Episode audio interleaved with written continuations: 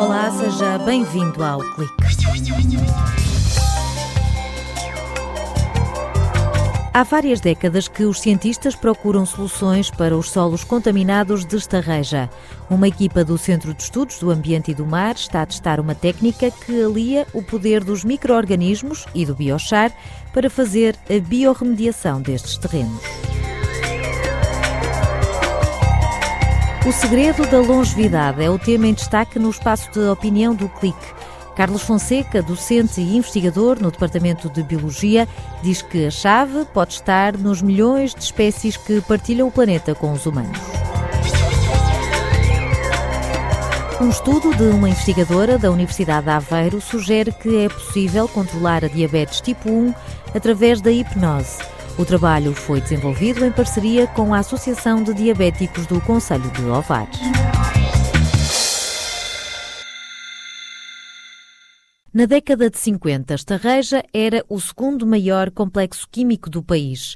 Ao longo dos anos, as descargas de efluentes sem tratamento e o gigantesco volume de resíduos sólidos tóxicos que se foi acumulando contribuíram para que ainda hoje este seja um ponto a vermelho no mapa. As marcas dessa intensa atividade são como uma tatuagem que obriga a vigilância apertada. Nos anos 90 houve progressos tecnológicos da, da, indústria, do setor industrial químico, que permitiram um bocado minimizar os danos, mas eh, infelizmente esta reja está localizado no, no coração de um ecossistema frágil que é a Ria de Aveiro e hoje nós sabemos mais do que nunca que os efeitos da poluição perduram no tempo e portanto nós temos ainda níveis de poluição algo preocupantes em esta reja. Eh, nós sabemos que há poluentes uh, inorgânicos como o cobre, o zinco e o chumbo em estarrejo, assim também como compostos orgânicos persistentes com algum grau de preocupação. Flávio Silva, investigador no Centro de Estudos do Ambiente e do Mar, explica que o projeto Drumbeat está empenhado em apagar estas marcas, apostando na biorremediação. A ideia é usar micro-organismos e o biochar para descontaminar os solos de estarreja. As duas grandes etapas no laboratório são, por um lado, a seleção de micro-organismos no reator biológico. Isso é feito como? À custa da introdução no, no reator de concentrações crescentes dos poluentes, que sejam orgânicos ou inorgânicos. E o que vai acontecer é que vão, vai haver uma pressão seletiva que permite com que fiquem apenas lá espécies de micro-organismos mais fortes, não é?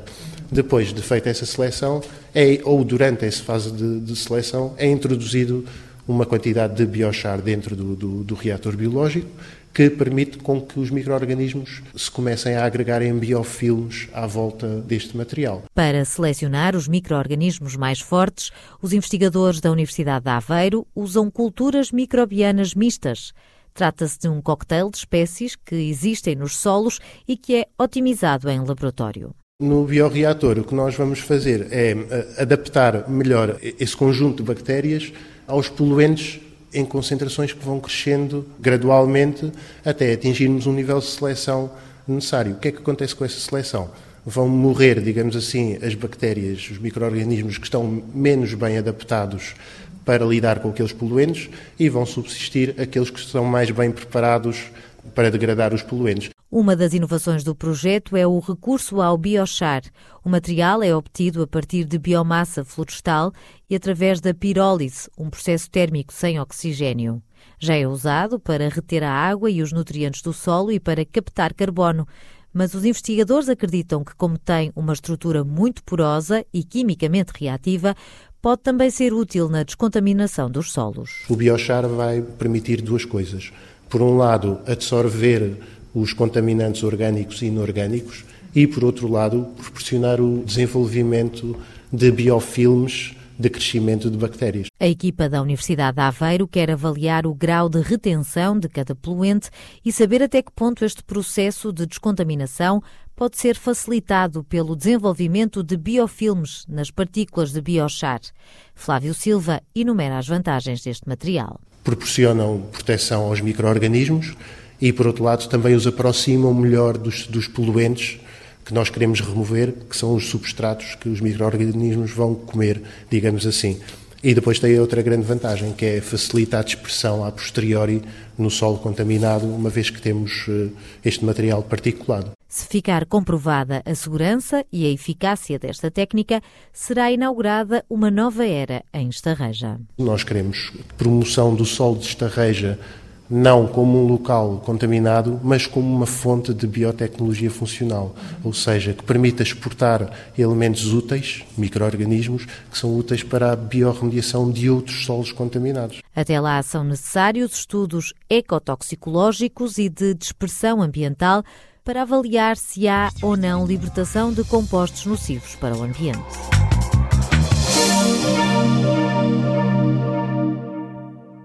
Sabia que nos Estados Unidos há pinheiros com mais de 500 mil anos de idade e que existem espécies de baleias que podem viver mais de 200 anos? Carlos Fonseca garante-se que no que toca à longevidade o também conta, mas o investigador do Departamento de Biologia diz que é a capacidade de voar e de viver em árvores ou em tocas que aumenta a esperança de vida dos animais. Na maioria das culturas humanas, os idosos são geralmente amados e respeitados porque, entre outras razões, a sua idade representa uma longa vida de experiências e conquistas. Por que é que estas pessoas vivem tanto tempo? Os biólogos suspeitam que a para a longevidade reside em algumas das milhões de espécies que compartilham este planeta connosco. Provavelmente o exemplo mais conhecido e impressionante ssão os pinheiros de Bristlecone. Estas árvores crescem no oeste dos Estados Unidos e algumas delas têm uma idade estimada de 5.050 anos, sendo os seres vivos conhecidos mais antigos do mundo. Mesmo dentro dos mamíferos, há uma enorme variação da vida útil. Enquanto os musarães vivem cerca de 2 a 3 anos, algumas espécies de baleias podem viver mais de 200 anos. Como podemos explicar esta variação? Uma possível explicação é que o tempo médio de vida de uma espécie aumenta com o tamanho do corpo. Sabemos que os hamsters, por exemplo, morrem aos 2, 3 anos, mas os gatos e os cães podem viver mais de 10 anos e os elefantes vivem mais de 50 anos. No entanto, os cientistas descobriram que o tamanho do corpo apenas explica cerca de 30% da variação na vida útil dos mamíferos e das aves. Na verdade, existem algumas espécies que vivem muito mais do que o esperado, dado o seu tamanho corporal, e dentre estas espécies os morcegos batem todos os recordes. Um grupo de cientistas irlandeses examinou uma hipótese usando dados de 1.360 espécies de mamíferos e de aves. Os investigadores descobriram que as espécies que vivem em árvores ou em tocas, ou que possuem a capacidade de voar, como por exemplo os morcegos e as aves, vivem muito mais do que seria esperado para o tamanho do seu corpo. Os animais com estas características experimentam níveis mais baixos de mortalidade extrínseca. Poderão, assim, estar sob um processo evolutivo ou seletivo no qual investem mais energia para ter menos crias, mas com mais condições, com mais qualidade e desenvolvem imunidade contra doenças, mantendo o seu bom estado físico e assim têm uma vida útil mais longa do que os animais que estão sob uma maior ameaça de morte devido a fatores externos.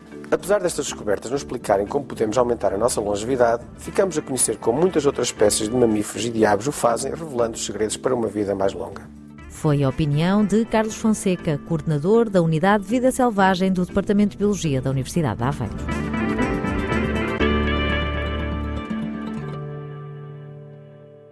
Para mais de 15 mil portugueses, a insulina é uma companheira inseparável. Todos os dias sentem na pele o peso da diabetes tipo 1 uma doença crónica geralmente diagnosticada na infância ou adolescência. A causa poderá estar numa infecção vírica ou ser a consequência de uma situação muito traumática que faz com que o pâncreas deixe de funcionar. Fabiana Rodrigues foi à procura das razões mentais para a diabetes tipo 1. Pensamos, é uma doença física, é uma doença crónica. No entanto, vendo pelo lado emocional e psicológico, esta doença tem raiz, origem, pode-se dizer, emocional ou psicológica, e é aí que nós vamos atuar. A investigadora de doutoramento da Universidade de Aveiro diz que a diabetes tipo 1 está adormecida no organismo destes doentes e que se pode manifestar por falta de doçura nas relações. Nós não podemos fazer uma relação direta uma criança tem diabetes tipo 1, logo tem falta de doçura dos pais. Estamos a falar em gatilhos, em momentos específicos que foram de alguma forma traumáticos para aquela criança que na altura, com determinada idade, não compreendeu que não era por falta de doçura. Pode ser uh, medo de abandono, pode ser uh, momentos reais ou imaginários de rejeição, pode ser de falta de segurança, mas que podem esses momentos serem mal interpretados pela própria criança. É? Hoje em dia isso já está comprovado, essa relação entre esses momentos traumáticos e o surgimento desta doença? Essa é uma hipótese. Vamos colocar isto como se fosse um vírus que está ali adormecido. 30 pessoas com diabetes tipo 1 da Associação de Diabéticos de Ovar aceitaram participar em três sessões de hipnose. Embarcaram num relaxamento corporal, como se estivessem a dormir, e deixaram-se levar pela imaginação. Em momentos-chave eram medidos os níveis de glicémia. O primeiro objetivo foi procurar as razões não conscientes que estão na origem, na razão da própria diabetes. A primeira vez em que a diabetes sentiu, foi sentida no corpo, ainda antes dela ter sido diagnosticada, e depois são dadas uma série, uma série de sugestões de fantasia ou de realidade, dependendo daquilo que o paciente nos trouxe antes, de que o pâncreas vai começar a produzir a insulina e a insulina vai ser uh, disponibilizada para as células que estão a necessitar e, portanto, o açúcar vai baixar.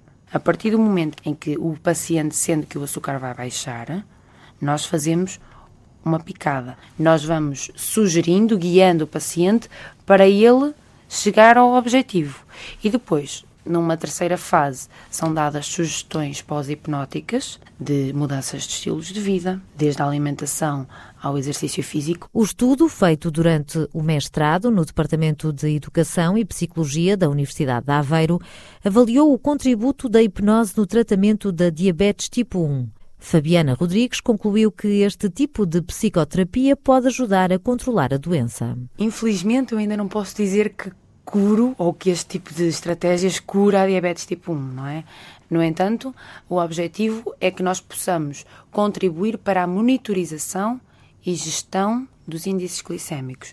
Nós podemos, através de sugestões de eh, auto-hipnose e sugestões pós-hipnóticas, diminuir os níveis de açúcar no sangue e fazer com que as pessoas se automonitorizem. Obviamente que isto não pode ser feito sem o acompanhamento clínico.